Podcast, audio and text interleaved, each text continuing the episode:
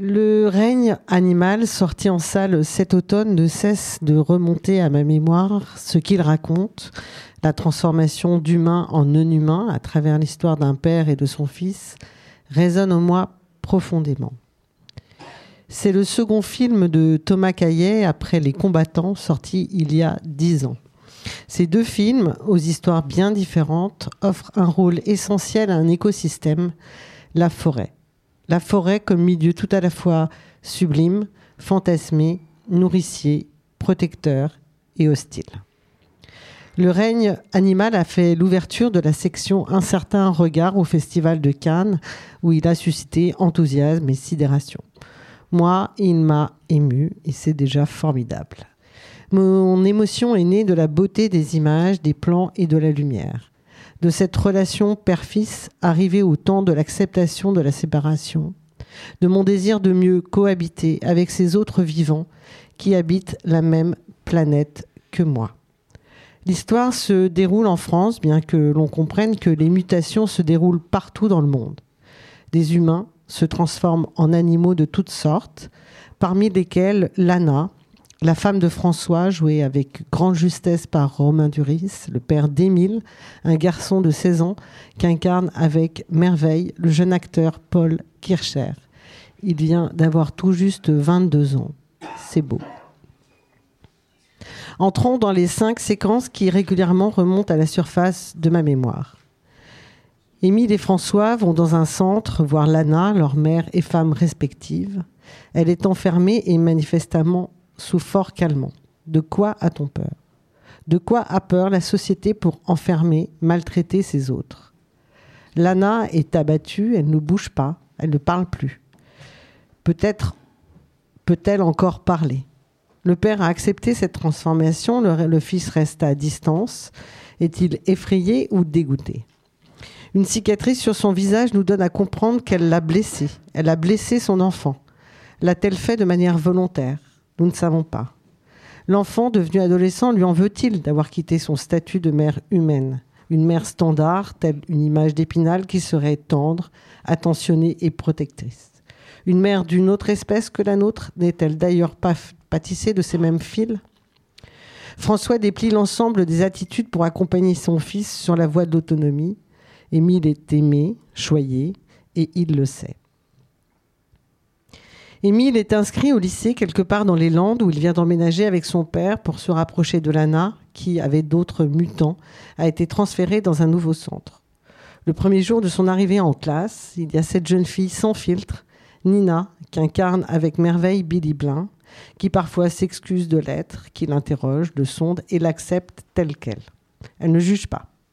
Elle vit son adolescence comme un possible vide, un devenir immaîtrisable, une parenthèse entre deux mondes qui parfois la fait vaciller.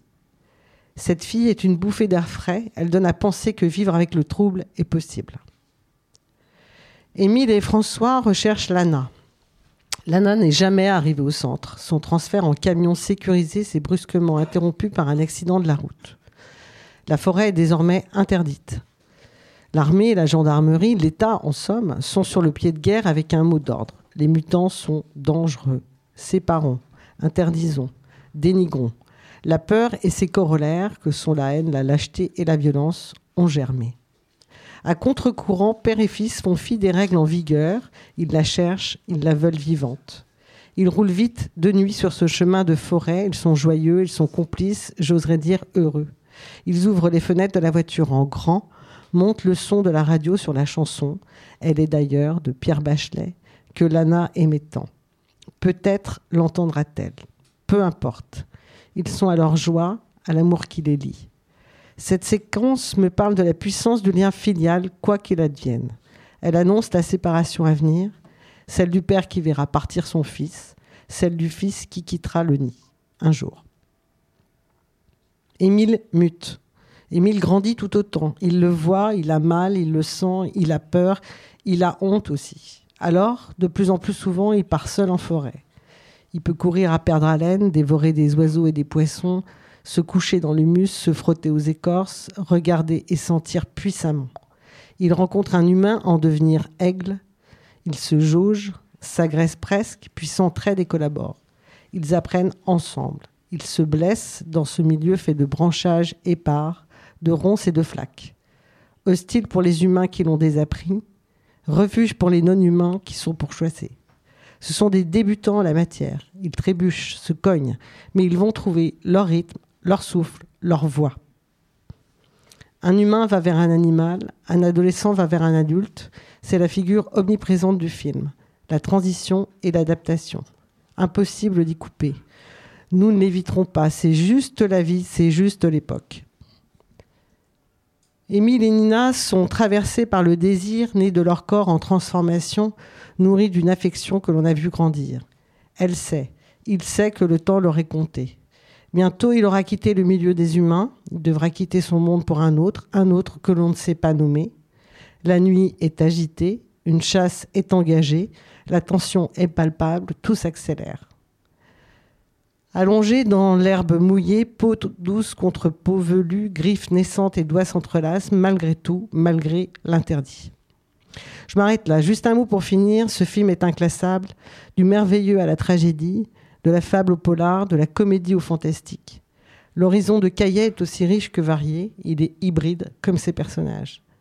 Le plaidoyer écologique ne prend pas le pas sur le merveilleux et l'interrogation philosophique et sociale ne vient pas écraser le film de genre. Certes, il, synthétise entre autres les questionnements de Bruno Latour et de Baptiste Morisot, mais par un geste de cinéma somptueux et surtout par des personnages qui donnent constamment chair au projet, il nous emporte par le sensible et imprime en nous d'incessantes et nécessaires réminiscences.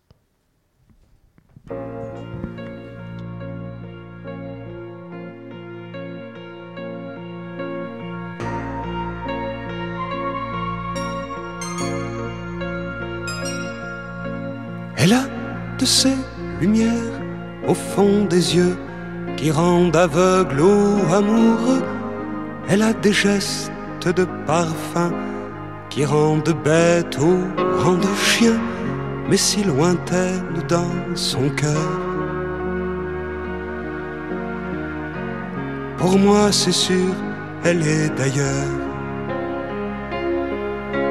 Elle a de ces manières de ne rien dire, qui parle au bout des souvenirs, cette manière de traverser quand elle s'en va chez le boucher, quand elle arrive à ma hauteur. Pour moi, c'est sûr, elle est d'ailleurs.